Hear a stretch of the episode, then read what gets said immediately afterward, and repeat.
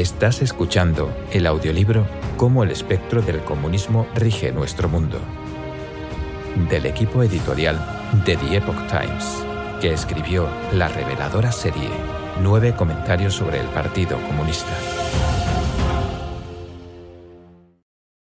Capítulo 9. La trampa económica comunista. Segunda parte. 3. El socialismo distópico del Partido Comunista Chino. En 1978, después de que la propiedad pública y la economía planificada llevaran a China a la pobreza, el Partido Comunista Chino, PCC, se vio obligado a implementar reformas económicas para mantener su poder. Al embarcarse en un proceso de reforma y apertura, el PCC introdujo elementos del libre mercado en la sociedad china. Esto ha llevado a muchos a creer que el partido se ha vuelto capitalista, pero esto no puede estar más alejado de la realidad. La economía china. El control comunista no cede. Por su propia conveniencia, el PCC liberalizó algunos aspectos de la economía china, como por ejemplo permitir que haya empresas privadas. Pero los cuadros comunistas no aflojaron su control. Aunque haya empresas privadas, el PCC nunca prometió al pueblo ningún derecho fundamental a la propiedad privada. Todos los recursos y tierras permanecen en definitiva a disposición del partido. Al mismo tiempo, el PCC impone controles estrictos sobre asuntos económicos, incluyendo la planificación nacional a gran escala. El mercado es solo un medio utilizado por el Estado para estimular la producción. No es verdaderamente independiente, ni tampoco hay instituciones que apoyen un libre mercado. El modelo comunista chino es una monstruosa combinación de socialismo, estatismo y economía de mercado. No hay Estado de Derecho ni un sistema claro de derechos a la propiedad.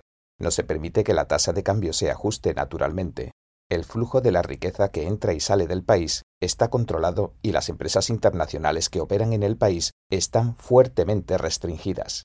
El PCC utiliza subsidios del gobierno y devoluciones de impuestos a la exportación con el objetivo de derrotar a sus competidores con una guerra de precios. Esto ha perturbado el orden normal del comercio mundial. Es justamente por estas razones que la Organización Mundial del Comercio se rehúsa a reconocer a China como economía de mercado. Muchos en gobiernos occidentales albergaron la ingenua esperanza de que el desarrollo económico traería liberación política y democracia a China. Pero en cambio, con mayores medios financieros, el PCC sometió al pueblo a formas más brutales y sofisticadas de represión, en julio de 1999, el régimen comenzó la persecución de 100 millones de personas en China que practicaban la disciplina espiritual Falun Dafa o Falun Gong. A fin de implementar la campaña a nivel nacional, el PCC expandió y fortaleció sus fuerzas de seguridad e invirtió dinero en sistemas avanzados de vigilancia y en ascender a cargos de alto rango a los responsables de implementar con éxito la persecución. Esta guerra contra los principios universales de verdad, benevolencia y tolerancia continúa hasta el día de hoy. Inevitablemente, los instrumentos usados para perseguir a Falun Dafa fueron adaptados para reprimir a otros credos y a la población en general. Desde 2009, el PCC viene gastando más de 500.000 millones de yuanes, unos 75.000 millones de dólares por año, para cubrir los costos de mantener la estabilidad, es decir, controlar a la población china. B. La verdad detrás del crecimiento económico de China. Debido al rápido crecimiento del Producto Interior Bruto de China en los últimos 40 años, muchos han llegado a creer en la superioridad de la economía socialista. Esto ha hecho que muchos occidentales, incluyendo las élites de círculos políticos y académicos, se maravillen ante la eficiencia del sistema totalitario. De hecho, el modelo económico que construyó el PCC no puede ser replicado. Por un lado, a pesar de su crecimiento económico, el sistema socialista tiene una enorme inestabilidad interna. Por el otro, el modelo del partido solapa una abundancia de corrupción creada por su inescrupuloso sistema político. El crecimiento económico de China se debe en gran parte a los siguientes factores.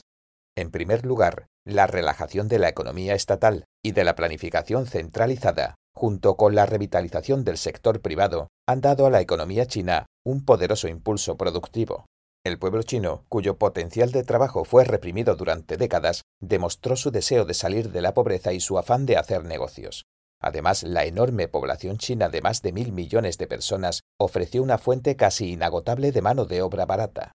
Un segundo factor fue el enorme flujo de capital y tecnología occidentales hacia China durante la época de reforma. Con la economía planificada, las vastas extensiones inutilizadas de tierra, fuerza laboral y mercados de China eran un tesoro para el cual los precios aún no estaban determinados. La combinación de inversión de capital y recursos no desarrollados encendió las llamas del crecimiento económico de China.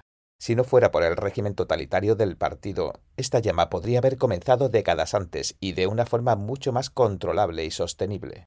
La escala de la inversión occidental en China es inmensa. Según cifras publicadas, la inversión directa anual desde Estados Unidos en China casi alcanzó los 117.000 millones de dólares en 2018, cuando en 2000 fue de 11.000 millones. El valor total de capital extranjero que ingresó a China entre 1979 y 2015 llegó a unos 1.64 billones de dólares, según el Ministerio de Comercio de China. Los países occidentales dieron a la República Popular China un estatus comercial preferencial junto con un amplio acceso al mercado. En mayo de 2000, el gobierno de Estados Unidos otorgó a Beijing el estatus de relaciones comerciales normales permanentes. El 11 de diciembre de 2001, China entró formalmente en la Organización Mundial del Comercio y se unió al mercado internacional.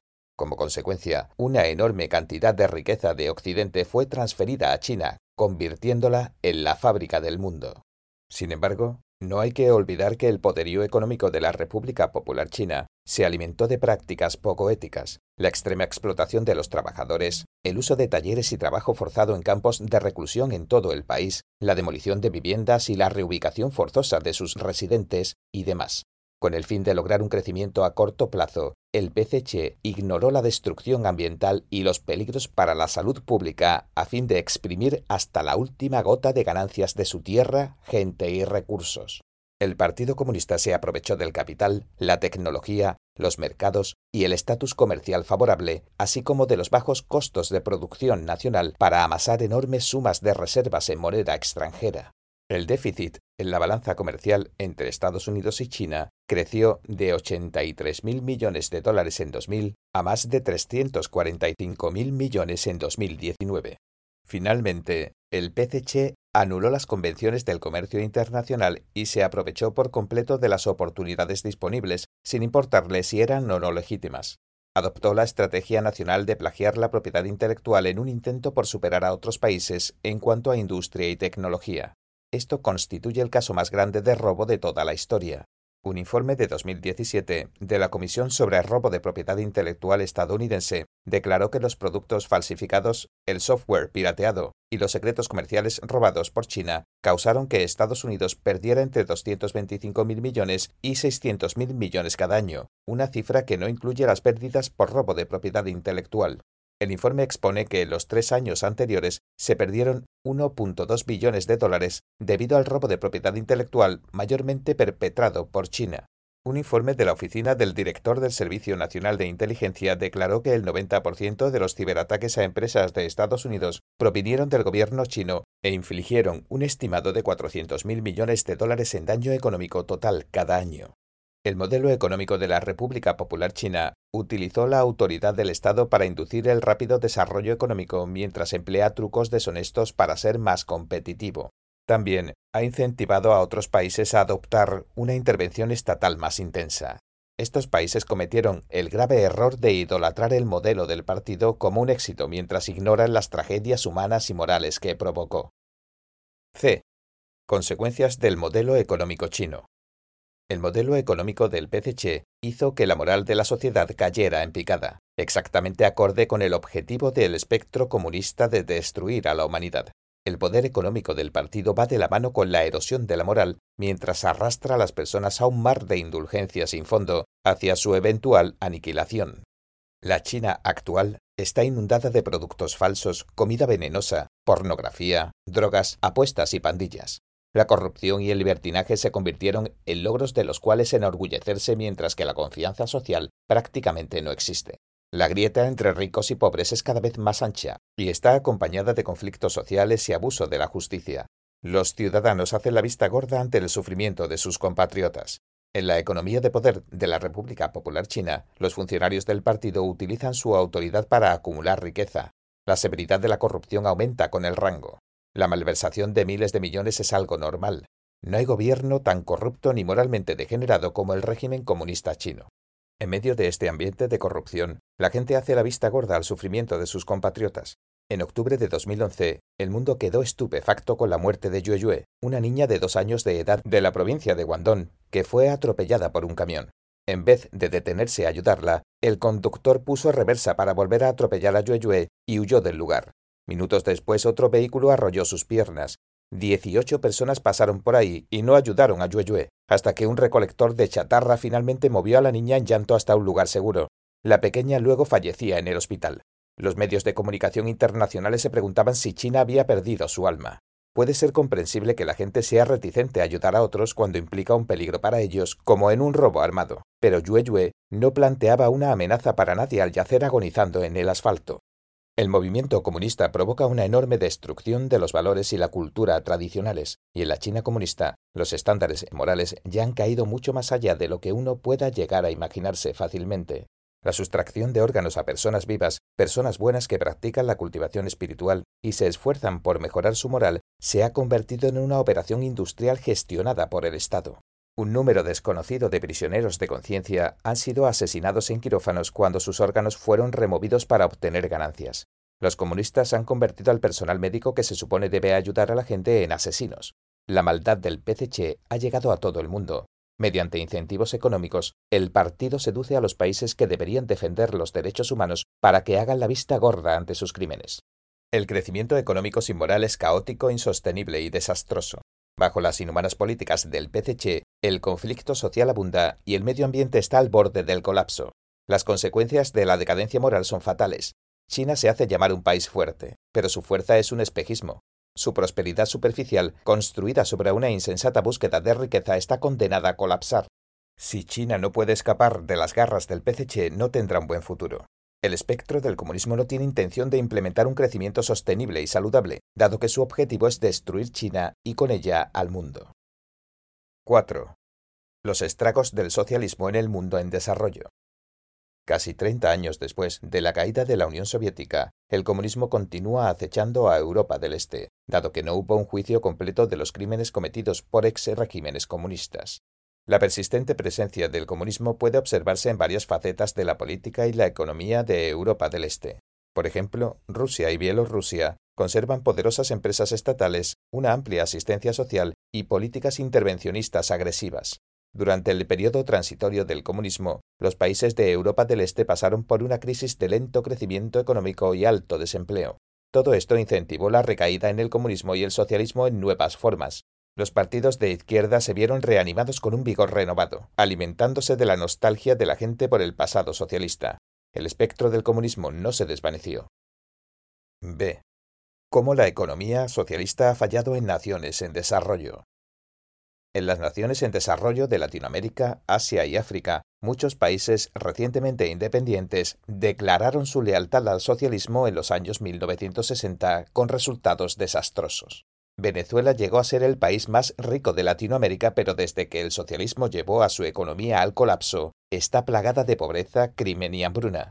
Zimbabue fue el país más rico de África. Hoy en día se ha hundido en una completa catástrofe, con la inflación escalando más allá de lo imaginable. Venezuela. Cómo el socialismo llevó un país próspero a la bancarrota. Venezuela fue bendecida con considerables reservas de petróleo. En los años 1970 era el país con la economía de más rápido crecimiento en Latinoamérica y disfrutaba de la desigualdad de ingresos más baja y el Producto Interior Bruto más alto de la región. La economía relativamente libre de Venezuela atrajo a talentosos inmigrantes de Italia, Portugal y España. Junto con la protección de los derechos a la propiedad, estos factores permitieron que la economía de la nación creciera rápidamente entre las décadas del 40 y el 70. Luego de que el nuevo presidente asumiera en 1999, se embarcó en un desafortunado programa de nacionalización que finalmente sumió a la economía venezolana en un caos. El presidente declaró públicamente, debemos trascender el capitalismo, pero no podemos recurrir al capitalismo de Estado, que sería la misma perversión de la Unión Soviética. Debemos reclamar el socialismo como una tesis, un proyecto y un sendero, pero un nuevo tipo de socialismo humanista, que sitúa a los humanos y no a las máquinas o al Estado a la cabeza de todo. Para construir el socialismo, el gobierno venezolano expropió nacionalizó muchas empresas privadas en múltiples industrias, entre ellas el petróleo, la agricultura, las finanzas, la industria pesada, el acero, las telecomunicaciones, la energía, el transporte y las empresas turísticas. Este proceso se redobló luego de la reelección del presidente en 2007. Su gobierno expropió 1.147 empresas privadas entre 2007 y 2012 con efectos catastróficos. Empresas de industrias que supieron ser productivas fueron cerradas y reemplazadas por empresas estatales ineficientes, lo que ahuyentó a los inversores. Dado que la producción se hundió, Venezuela pasó a tener una gran dependencia en las importaciones, sumado a una serie de intervenciones gubernamentales que incluían reservas extranjeras y controles de precios, el desastre inevitablemente golpeó al país cuando cayó el precio del petróleo. Algunos atribuyeron esta tragedia a la crisis del petróleo, pero según datos provistos por el Banco Mundial, siete países que dependían de la exportación de petróleo, aún más que Venezuela, tuvieron un crecimiento económico entre 2013 y 2017. La raíz del drástico fracaso de Venezuela yace en el sistema económico socialista. La política económica de Venezuela esencialmente marchó al ritmo de las diez exigencias revolucionarias que Marx propuso en el Manifiesto Comunista, comenzando con la abolición de la propiedad privada y los altos impuestos y luego pasando a tener los medios de producción y la economía centralizados. Venezuela sufrió su destino económico fatal en manos del espectro comunista. Zimbabue. De granero de África a la tierra de la hambruna. Luego de la declaración de independencia de Zimbabue en 1980, el país intentó construir un Estado socialista de acuerdo con los principios marxistas-leninistas. El primero de sus primeros ministros fue un creyente marxista y sus guerrillas, guiadas por el pensamiento de Mao Zedong, recibieron asistencia incondicional de la República Popular China.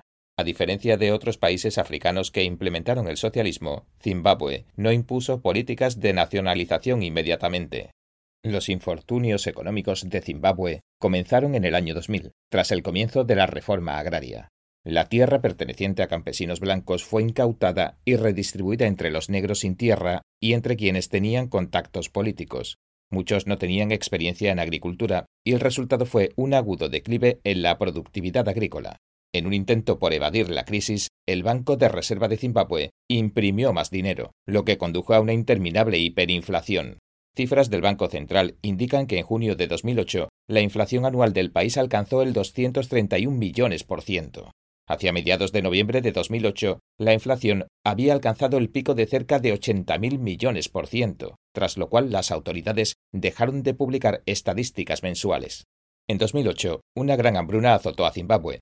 De las 16 millones de personas del país, 5 millones pasaron hambre. Hoy en día, la desnutrición es crónica y generalizada. El comunismo plaga el mundo en formas que pueden ser observadas o previstas en todos los países. Los países occidentales desarrollados están comenzando a sufrir crisis. Mientras tanto, la tragedia del socialismo ya es una realidad en el mundo en desarrollo. Este es el principio. El espectro del comunismo utiliza la economía para prometer comodidad y satisfacción, y luego seduce a la gente para que caiga en la degradación moral y el abismo de la pobreza. 5. La teoría de la explotación marxista. El bien y el mal invertidos. El comunismo promueve el igualitarismo absoluto. Mediante un conjunto de elaboradas teorías, el marxismo engaña a la gente para que reemplace la moral tradicional con sus pseudoestándares que invierten el bien y el mal. En la visión marxista, el que una persona sea buena o mala no se basa en su moral ni sus acciones, sino en su lugar en la jerarquía inversa de capital, quien pertenece a lo que los marxistas llaman la clase capitalista es culpable de explotar al proletariado, y como el proletariado es supuestamente la clase oprimida y explotada, sus miembros tienen naturalmente una supremacía moral. No importa cómo traten a los empresarios, a los propietarios y a los ricos, pueden mantener la cabeza alta. El marxismo convirtió la posesión de una propiedad en un crimen y abogó por la expropiación violenta. Marx dijo que solo el trabajo crea valor, si el dueño de una empresa invierte 10 millones de dólares en una compañía en un año y los ingresos de ese año son 11 millones de dólares, en la opinión de Marx, este millón de dólares de ganancia es plusvalía creada por los empleados pero expropiada injustamente por el dueño capitalista de la empresa. Así, Marx afirmó que la explotación era el secreto de los capitalistas para hacer dinero y, por lo tanto, el pecado original de la burguesía. Marx llegó a la conclusión de que para eliminar este pecado había que destruir a toda la sociedad capitalista, es decir, eliminar a la burguesía y confiscar sus bienes, mientras que la vanguardia del partido colectiviza la propiedad e instituye el comunismo. La teoría de la explotación de Marx divide a la gente en dos clases opuestas, la burguesía con capital y el proletariado sin capital. De hecho, desde que surgieron las sociedades industrializadas, la movilidad social se ha incrementado rápidamente. La movilidad social en la época de Marx, de principios a mediados del siglo XIX, era similar a la de la década de 1970 tanto en el Reino Unido como en Estados Unidos. El cambio de clases es un proceso dinámico. Un supuesto miembro del proletariado ya no se encuentra entre el proletariado si compra acciones públicas en una empresa, por ejemplo. Si la asignación de la clase de cada persona puede cambiar tan fácilmente, los intentos de dividir a la gente en grupos como este no tienen otro propósito más que el de incitar al odio entre clases. En China, la Unión Soviética y los estados comunistas de Europa del Este, los partidos comunistas han robado tierras, linchado a terratenientes y robado fábricas a dueños de empresas, asesinaron a enemigos de clase y confiscaron patrimonios de generaciones emprendiendo campañas de terrorismo de Estado contra el pueblo. Toda esa maldad fue el resultado de estas teorías comunistas llenas de odio. Mientras tanto, los estándares morales tradicionales y la creencia en dioses, santos y otras figuras espirituales fueron catalogados como parte de la clase explotadora y fueron atacados y erradicados. Las teorías de Marx han sido ampliamente criticadas en los círculos económicos y filosóficos. A continuación presentamos unos pocos ejemplos que ilustran lo absurda que es la teoría de la explotación de Marx. Marx argumenta que el trabajo genera valor y que el valor está determinado por el tiempo de trabajo necesario para su producción. Esta teoría es ridícula. El valor de un producto no es parte de sus propiedades intrínsecas.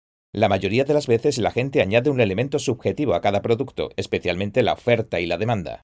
Muchos economistas han explorado el proceso de valoración y a diferencia de la estrecha doctrina de Marx, la mayoría de los economistas creen que en la creación del valor participan numerosos factores incluyendo la tierra, el capital, el trabajo, la ciencia y la tecnología, la gestión, el riesgo de inversión, etc. Las actividades económicas son un sistema complejo que involucran diferentes eslabones en la cadena de producción, Diferentes factores de producción tienen ciertos requisitos de gestión y diferentes personas tienen diferentes roles, todos los cuales son indispensables para toda la cadena y contribuyen a la creación del valor residual. Por ejemplo, el dueño de una empresa planea gastar un millón de dólares para contratar a dos ingenieros para que diseñen y produzcan un nuevo juguete. También contrata a un publicista para que promueva el nuevo juguete. Dos años después, el nuevo juguete se hace popular y obtiene 50 millones de dólares en ganancias. ¿Fue el trabajo de los ingenieros y del publicista el que creó el valor residual de 50 millones de dólares? Por supuesto que no. La razón de que el nuevo juguete gane millones es que la gente quiso comprarlo. La comprensión del mercado por parte del dueño de la empresa, su capacidad de organizar y gestionar a sus empleados y su valentía para arriesgarse también contribuyeron al valor del juguete. Supongamos que la creatividad del juguete provenga de uno de los ingenieros, entonces, ¿acaso el valor residual de 50 millones de dólares proviene del hecho de que el dueño de la empresa explotó la creatividad del ingeniero sin dar nada a cambio? Por supuesto que no. Si el ingeniero creyera que su creatividad no estaba siendo debidamente recompensada, podría encontrar otra empresa que le pague más. En un libre mercado eventualmente se logra un equilibrio entre habilidad y ambición por un lado y capital por otro. Los empresarios que buscan ganancias irracionales perderán ante la competencia o no podrán captar talentos. Además, ya que el retorno del capital invertido retrasa los gastos u otra aplicación de dicho capital, las ganancias también se deben a los esfuerzos del inversor. Por lo tanto, es normal que a cambio se obtenga una suma adicional. El principio no es diferente a prestar dinero con intereses. También hay muchos factores accidentales involucrados en la decisión del valor de un producto. Tales factores accidentales solo se pueden explicar de manera razonable mediante un marco de referencia basado en creencias y cultura tradicionales. En ciertas situaciones, la creación y destrucción de valor pueden no tener ninguna relación con el trabajo. Un diamante que actualmente vale 10 millones de dólares podría no haber valido nada hace 5.000 años porque nadie lo quería. Un terreno infértil, heredado de un abuelo, podría de repente valer 100 veces más gracias a la prosperidad de una ciudad cercana o al descubrimiento de metales de tierras raras bajo tierra. En estos casos, el incremento del valor no implica trabajo. Una riqueza tan grande e inesperada es simplemente una cuestión de tener buena fortuna. Tanto las culturas tradicionales de Occidente como de Oriente reconocen que la fortuna es una forma de bendición divina. A fin de demostrar la racionalidad y necesidad de la propiedad pública, Marx elaboró la teoría de la explotación basada en la plusvalía, la cual convirtió las actividades económicas que la gente emprende como parte normal de la vida en un comportamiento negativo e inmoral. Su teoría derramó odio y desprecio al orden económico existente como parte de su intento por socavarlo y derribarlo. De hecho, los empresarios y los trabajadores, los terratenientes y los campesinos, forman una comunidad con intereses en común. Su relación debería ser de cooperación e interdependencia. Cada grupo apoya al otro para sobrevivir. Marx exageró deliberadamente las diferencias entre clases, viéndolas como absolutas, como si fuera una rivalidad entre enemigos mortales. Entre los empresarios hay personas buenas y malas, del mismo modo que entre los trabajadores. En el intercambio económico, el que debe ser denunciado y sancionado es aquel que viole los estándares éticos. La base para juzgar debería ser el carácter moral, no la riqueza. La gente puede cambiar su estatus económico y social mediante sus propios esfuerzos. Los trabajadores pueden convertirse en inversionistas mediante la acumulación de capital. Los inversionistas pueden convertirse en trabajadores si las inversiones no salen bien. El rol de los trabajadores y los inversionistas en la sociedad moderna suele cambiar. Mucha gente también puede tener ambos roles, colocando sus ganancias en una capacidad de producción a futuro, creando así empleos, aumentando la riqueza social y beneficiando al público en general. Incluso el fundador del movimiento de sindicatos de Estados Unidos dijo, el peor crimen contra los trabajadores es una empresa que no genera ganancias. La absurda teoría de la plusvalía le coloca la etiqueta de explotación a las actividades normales de terratenientes y capitalistas. Esta ha incitado un odio incalculable, ha trastocado el pensamiento, ha promovido la lucha y ha destruido la vida de millones. 6. Odio y envidia, el origen del igualitarismo absoluto. El comunismo promueve el igualitarismo absoluto. En la superficie esto puede sonar como un objetivo noble, lo que hace que muchos crean ciegamente que es algo recto. En realidad, suscita el odio y la envidia, ya que la gente que cree en el igualitarismo absoluto no puede tolerar el éxito ajeno, que otros tengan más dinero y tengan una mejor vida, un trabajo más fácil o condiciones de vida con más lujos. Todos deben ser iguales, y quienes creen en el igualitarismo absoluto dicen, yo debo tener lo que tú tienes, y yo debo obtener lo que tú obtienes, en semejante visión de la vida todos son iguales y el mundo entero es igual. El igualitarismo absoluto se refleja principalmente en al menos dos formas. Primero, cuando la gente todavía no es igual, se la insta a sentirse insatisfecha con su estatus económico. La gente comienza a codiciar lo que tienen los otros e incluso buscan obtenerlo con medios violentos o inapropiados. En casos extremos, destruyen la propiedad ajena y llegan a matar para volverse ricos. La peor manifestación de estas tendencias es la revolución violenta. A fin de provocar insatisfacción, Marx divide a la sociedad en dos clases opuestas, quienes poseen los medios de producción y quienes no.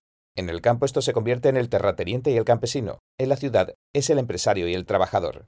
El objetivo es incitar el odio de clases y usar a quienes supuestamente se ven privados de un derecho para llevar a cabo la revolución violenta. Los terratenientes son ricos y los campesinos son pobres. Tomen su riqueza. Todos deberían ser ricos. Así fue que el Partido Comunista Chino instó a los campesinos a participar en la reforma de la tierra, es decir, atacar a los terratenientes y dividir la tierra. Si los terratenientes se rehusaban, eran asesinados. El Partido Comunista primero incitó a vándalos para causar problemas, luego alentó a los campesinos a sublevarse y atacar a la clase terrateniente. Así rodaron las cabezas de millones de terratenientes. Segundo, una vez que los grupos básicamente han alcanzado el grado de igualdad, si hay beneficios, se dividen entre todos. Cualquiera que se diferencie es penalizado. Todos son tratados de la misma manera sin importar si uno trabaja más, trabaja menos o directamente no trabaja. Esto no reconoce un principio universal. Aunque la gente pueda parecer similar en la superficie, la verdad es que la personalidad, el intelecto, la fuerza física, la moral, la ocupación, el rol, la educación, las condiciones de vida, la resiliencia y la perseverancia, el ingenio, etc., son diferentes en cada persona y lo que cada uno contribuye a la sociedad también es diferente. Entonces, ¿por qué todos deberían tener el mismo resultado? En este sentido, la desigualdad es en realidad la verdadera igualdad, mientras que la igualdad absoluta que persigue el comunismo es la verdadera desigualdad y la verdadera injusticia. Los antiguos chinos decían que el cielo recompensará a cada uno según cuanto se esfuerce. El igualitarismo absoluto es imposible de alcanzar en el mundo real. Bajo la cubierta del igualitarismo los perezosos se benefician mientras que quienes trabajan duro y tienen talento son penalizados e incluso otros los resienten y los miran con odio. Todos disminuyen su ritmo para igualar la velocidad del más lento. Esto causa que todos se vuelvan perezosos, que esperen que alguien más contribuya algo para así aprovecharse y sumarse a ello, obteniendo algo a cambio de nada o robando a otro. El resultado es una decadencia moral generalizada. El odio y la envidia que motivan el igualitarismo absoluto son las raíces venenosas de la perspectiva económica del comunismo. En la naturaleza humana hay bien y mal. Las creencias occidentales hacen referencia a los siete pecados capitales, mientras que la cultura oriental enseña que el hombre tiene tanto la naturaleza Buda como la naturaleza demonio. La naturaleza Buda se manifiesta como bondad, la capacidad de aguantar penalidades y tener consideración hacia los demás. La naturaleza demonio se manifiesta como egoísmo, pereza, envidia, malicia, odio, ira, lujuria, tiranía, desprecio por la vida, además de incitar la discordia y causar problemas, difundir rumores, obtener algo a cambio de nada, etc. La perspectiva económica adoptada por el comunismo estimula deliberadamente la naturaleza demoníaca, amplificando así la envidia, codicia, pereza y otros factores malignos, haciendo que las personas pierdan su humanidad y abandonen los valores tradicionales sostenidos durante miles de años. Amplifica lo peor de la naturaleza humana y convierte a las personas en revolucionarios comunistas. En la teoría de los sentimientos morales, el economista y filósofo del siglo XVIII, Adam Smith, dijo que la moral es la base para la prosperidad de la humanidad. Observar las reglas generales de la moral es un requisito para la mismísima existencia de la sociedad humana, la cual podría desmoronarse por completo si la humanidad en general no estuviera conmovida con reverencia hacia tales importantes reglas de conducta. Lawrence Cudlow, director del Consejo Nacional Económico de Estados Unidos, cree que la prosperidad económica debe existir a la par de la moral. Él escribió en 1977 que si Estados Unidos pudiera acatar el principio más importante, cumplir con los valores morales sobre los que se fundó la nación, el desarrollo de Estados Unidos sería ilimitado. A. Igualitarismo económico, un trampolín al comunismo. Bajo la influencia del igualitarismo absoluto, hay fuertes voces pidiendo justicia social en Occidente, además de leyes para el salario mínimo, discriminación positiva y demás demandas. Detrás de esas demandas hay un deseo por la igualdad de resultados, del cual se aprovechan los elementos del comunismo. Desde la perspectiva comunista no importa si estos grupos vulnerables obtienen la igualdad o si su estatus social mejora. Ellos son meramente los peones para incitar el resentimiento. Si los comunistas obtienen lo que exigen, entonces simplemente pedirán igualdad en otras cosas sin fin. Si no consiguen lo que exigen, reforzarán las nociones de la gente sobre lo justa que es la igualdad y lo convertirán en una de sus plataformas principales para tener más influencia. Debido a que el comunismo incita al resentimiento en varias áreas y a través de muchos medios diferentes, si se deja que se propague desenfrenadamente, el resultado inevitable será el desorden social. Los comunistas siempre podrán encontrar grupos vulnerables y exigirán igualdad económica o social para ellos, repitiendo el proceso hasta que se abra el camino al comunismo. Además, la implementación de estas políticas suele dar como resultado lo opuesto a lo que se pretendía. Quienes se suponía iban a ser protegidos por las políticas son los que salen perdiendo. Tomemos, por ejemplo, la ley del salario mínimo. En la superficie, su objetivo es proteger los derechos de los trabajadores, pero su efecto es que muchas empresas dejan de contratar gente porque deja de ser conveniente económicamente. Como resultado, los trabajadores pierden sus empleos. Al eliminar los empleos con salarios bajos, también se pierde el proceso de desarrollar habilidades, ya que los jóvenes y los que se inician en una ocupación tienen menos oportunidades de capacitarse y ganar experiencia para así poder ascender a empleos mejor remunerados. El principio de que todos son iguales también viola la teoría económica y da lugar a una excesiva intervención del gobierno. La gente también usa la excusa de igual paga por igual trabajo para exigir una revolución social basada en la lucha contra el racismo y el machismo. Citan estadísticas y dicen, por ejemplo, que el sueldo promedio de los hombres de raza negra es menor al sueldo promedio de los hombres blancos, que el sueldo promedio de las mujeres es menos que el sueldo promedio de los hombres, y que estas discrepancias son el resultado del racismo y del machismo. En realidad, tales comparaciones no son adecuadas. Algunas investigaciones hallaron que las parejas negras casadas que tienen títulos universitarios ganaron un poco más que sus contrapartes blancas, tras décadas de tácticas comunistas para destruir la familia tradicional y promover la ayuda social, este tipo de familias entre los negros son relativamente menos, y esta es la razón principal para las discrepancias generales que hay entre las razas con respecto al poder adquisitivo. Hacer comparaciones significativas y precisas debería ser el sentido común, pero los elementos comunistas tienden a incitar la discordia y la lucha, lo que provoca que la gente no vea las cosas de manera racional. Al comunismo no le importa el bienestar de los grupos vulnerables. Lo que le interesa son simplemente los lemas que arrastran a la gente por el camino hacia el comunismo, es decir, hacia la destrucción. B. El comunismo utiliza a los sindicatos para afectar a las sociedades libres. La pérdida de empleos en las fábricas de Estados Unidos en las últimas décadas es un fenómeno conocido, pero muchas personas no se dan cuenta de que los sindicatos que fueron apropiados por causas izquierdistas son uno de los principales culpables, Muchos de los sindicatos dicen estar ayudando a que la clase trabajadora obtenga beneficios, pero en realidad muchas veces hacen lo opuesto. Esto se hace evidente al revisar la historia de los sindicatos y la transformación de su misión. En sus comienzos, los sindicatos fueron fundados por miembros de la clase trabajadora con pocas o nulas habilidades con el propósito de negociar con los jefes. Hasta cierto grado un sindicato es capaz de negociar y resolver conflictos entre trabajadores y dueños, pero los elementos comunistas se apoderaron de los sindicatos y los convirtieron en una herramienta para promover a los movimientos comunistas y sus políticas. Los sindicatos se convirtieron en un arma poderosa para destruir la libre empresa y librar una lucha política. Friedrich Engels, escribió sobre el tema. Dijo, se acerca rápidamente el momento en que la clase trabajadora habrá entendido que la lucha por salarios altos y menos horas y toda la acción de los sindicatos como se está llevando a cabo ahora no es el fin en sí mismo, sino un medio, un medio muy necesario y efectivo, pero tan solo uno de los varios medios hacia un fin más alto, la abolición total del sistema de salarios. Lenin creía que la formación y legalización de los sindicatos era un medio importante para que la clase trabajadora le arrebatara el control a la clase capitalista y que los sindicatos se convertirían en un pilar del Partido Comunista y una fuerza principal en la lucha de clases. En un discurso, Lenin propuso que los sindicatos se convirtieran en una escuela de administración, una escuela de gestión económica, una escuela de comunismo, y en un lazo entre el Partido Comunista y las masas. La tarea diaria del sindicato era convencer a las masas de hacer la transición de capitalismo a comunismo, los sindicatos son un reservorio de poder del Estado, escribió. Entre mediados y fines del siglo XIX, fuerzas comunistas y de izquierda utilizaron a los sindicatos para incitar a que los trabajadores emprendieran huelgas a gran escala, hicieran fuertes reclamos a los dueños e incluso tomaran medidas violentas como destruir máquinas y fábricas. En octubre de 1905, más de 1.7 millones de trabajadores en Rusia participaron de una huelga política nacional que paralizó la economía del país.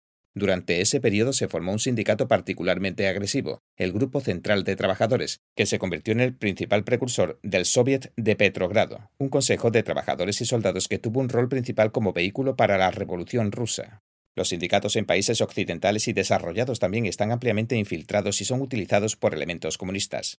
La relación entre trabajadores y jefes es simbiótica, pero los comunistas intentan provocar, expandir e intensificar la discordia entre ellos. Los sindicatos son utilizados para intensificar los conflictos durante el proceso de negociación entre directivos y trabajadores. Además, los sindicatos justifican e intensifican el lado conflictivo de la relación entre jefes y empleados y lo utilizan para legitimar su propia existencia. A partir de ese entonces, los sindicatos inflaman la insatisfacción de los trabajadores y culpan a los capitalistas de todos los problemas. Esto ha sido fundamental para la supervivencia de los sindicatos. En la superficie los sindicatos luchan por los intereses de los trabajadores, pero de hecho están afectando la competitividad industrial. Hay dos razones para esto. Primero, bajo el pretexto de proteger los derechos e intereses de los trabajadores, los sindicatos hacen que sea difícil para las empresas despedir a los empleados que no hacen bien su trabajo y producen poco. Esto incentiva una cultura de pereza. Esto no solo es injusto para los empleados que trabajan diligentemente, sino que los hace menos activos. El factor más importante para el crecimiento de una empresa son sus trabajadores, pero con el sindicato amparando a los empleados que no rinden bien, las empresas pierden su competitividad.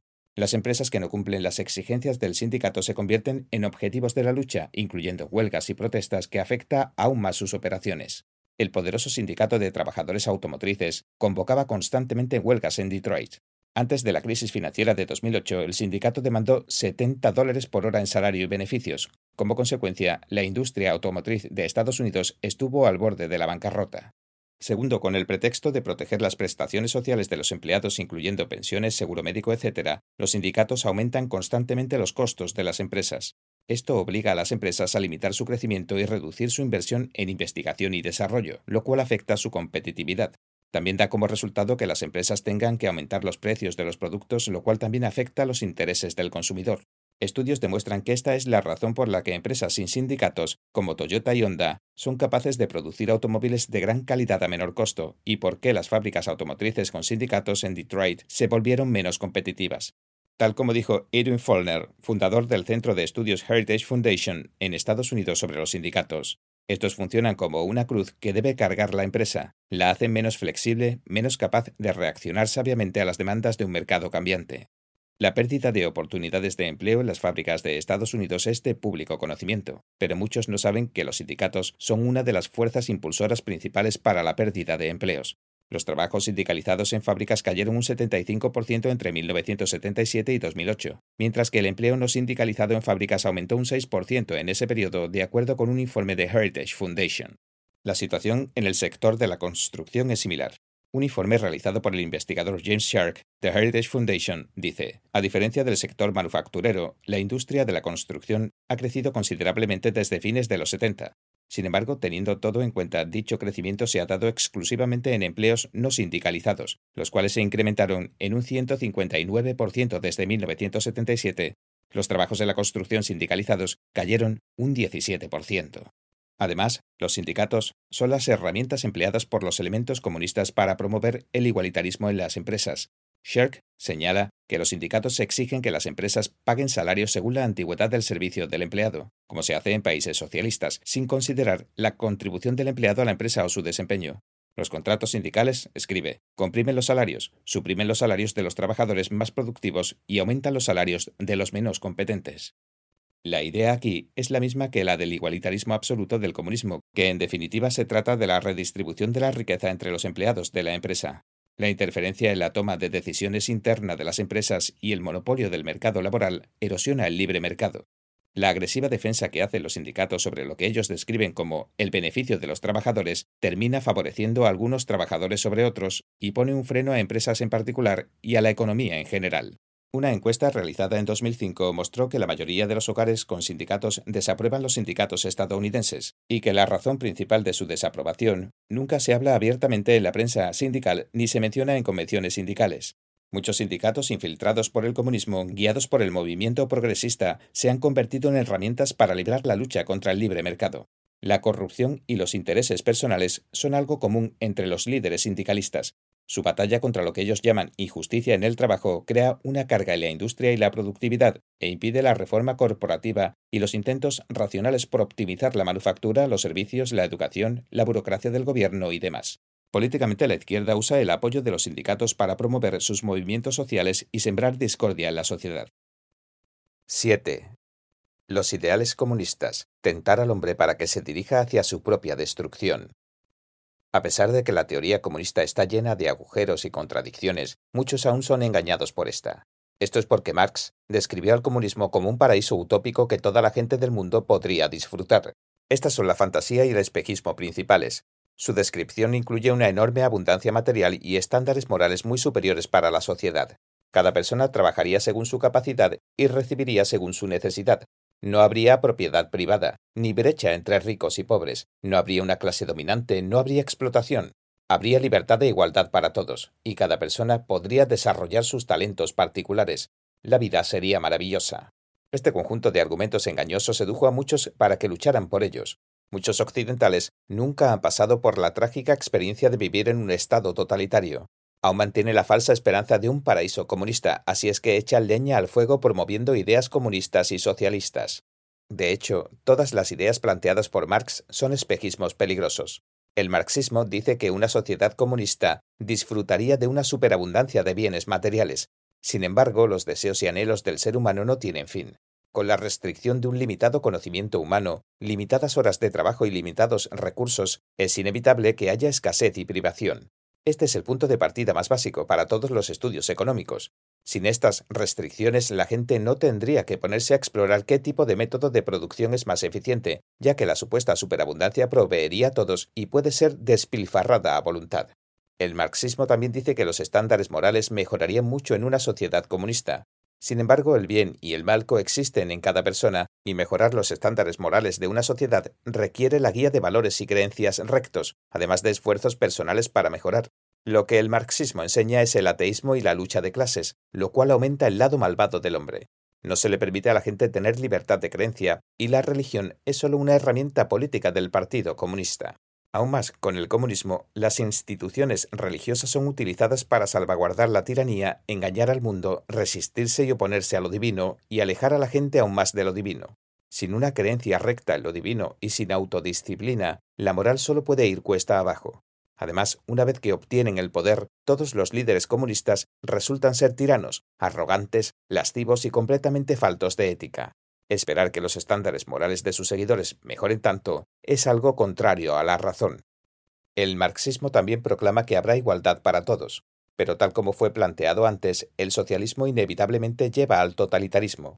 El poder es la base para la distribución de los recursos. Sin embargo, la distribución del poder en un Estado totalitario es la más injusta. Por lo tanto, la distribución de recursos bajo el totalitarismo también será la más injusta. En todos los países donde rige o ha regido el socialismo, la gente ve cómo se forma un estrato privilegiado, además de brechas extremas entre ricos y pobres y la supresión del pueblo por parte del Estado.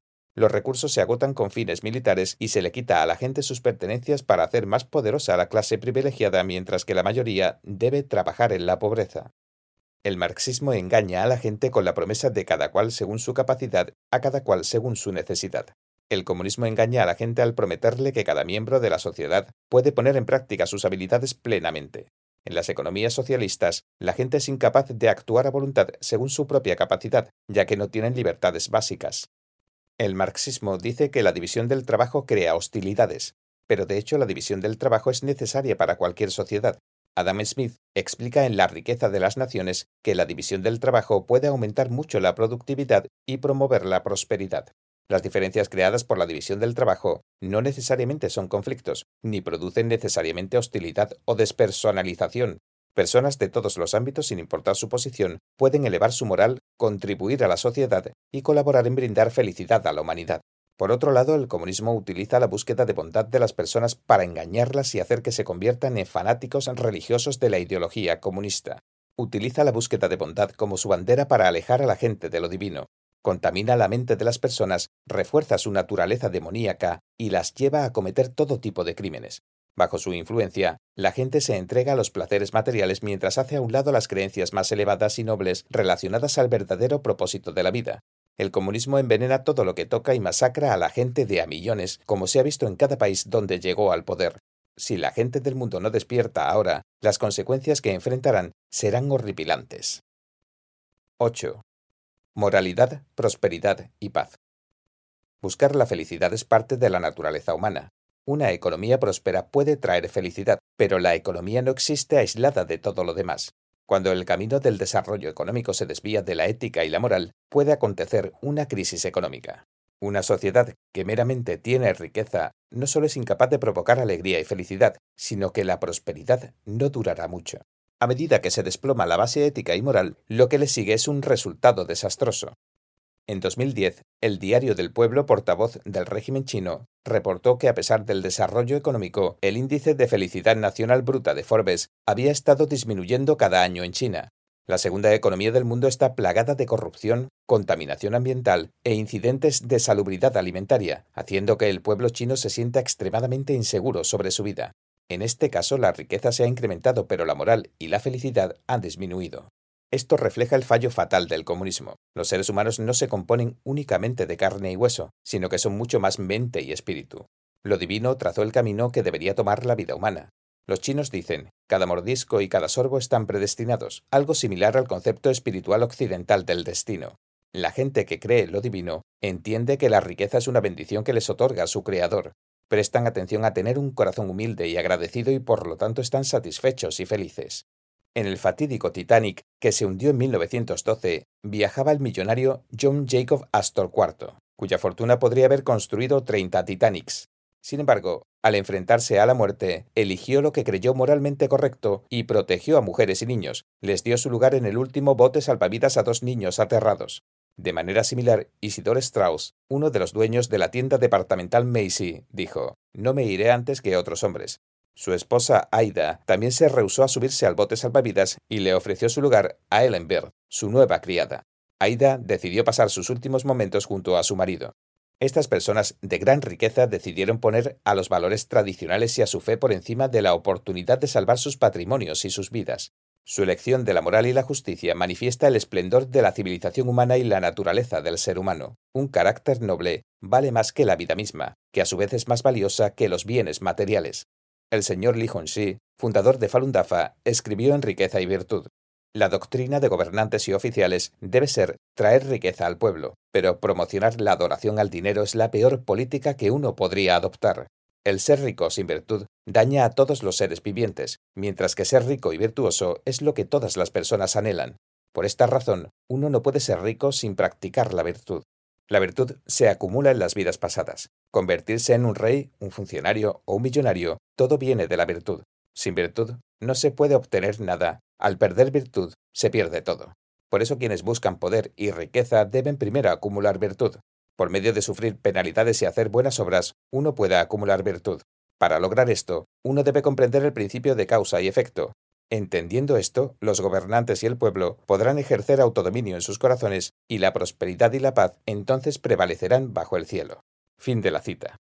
Si la humanidad mantiene los valores antes mencionados con respecto a la riqueza y la vida, los desafíos económicos originados por la codicia, la pereza y la envidia de los seres humanos se verán reducidos considerablemente. Una vez que la humanidad suprima sus derechos egoístas, la ideología del comunismo ya no podrá tentar al corazón humano y los estándares morales se mantendrán altos. El espectro del comunismo hizo planes intrincados para destruir a la humanidad. Sus planes económicos son solo una parte de la historia. Para liberarnos del control de los ideales comunistas, debemos exponer la conspiración, identificar los mensajes fraudulentos y dejar de tener esperanzas en esta ideología en ruinas. También necesitamos restaurar los valores tradicionales y recuperar la moral y la virtud. Así la humanidad será capaz de acoger una prosperidad y felicidad perpetuas y alcanzar la verdadera paz. La civilización humana luego resplandecerá con un nuevo vigor.